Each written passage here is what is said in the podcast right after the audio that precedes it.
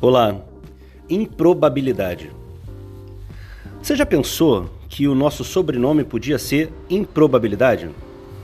Não era provável acordar hoje de manhã. Não era provável ter vencido a última vitória. Não era provável estar tá de pé no casamento. Não era também estar tá feliz com os filhos, os filhos grandes, né, bem criados, bem educados. Não era provável passar por aquele dia que foi tão difícil até se alimentar.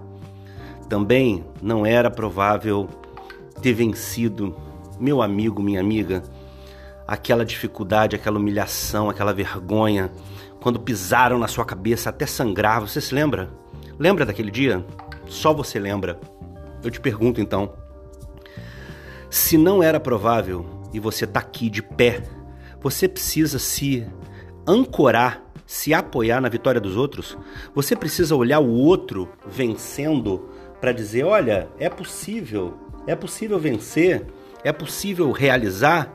Olha para você, olha no espelho, a sua vida é uma improbabilidade.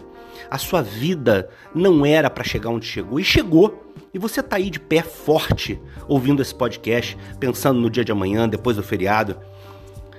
Um feriado ontem maravilhoso, de descanso, espero que tenha sido para você. Hoje, dia de realização, de vitória. Deixa eu te dar um exemplo para você pensar em grandes caras. É, Schumacher, corredor de Fórmula 1. Pensa bem, Schumacher teve títulos que acho que ninguém teve. Se eu posso estar enganado, mas ninguém teve. Mas quem que todo mundo lembra quando pensa em superação? Ayrton Senna. Por que Ayrton Senna? Porque ele vencia quando era improvável. Ele vencia com uma marcha só. Você já viu essa história? Ele venceu uma corrida com uma marcha só e mal conseguiu levantar o troféu.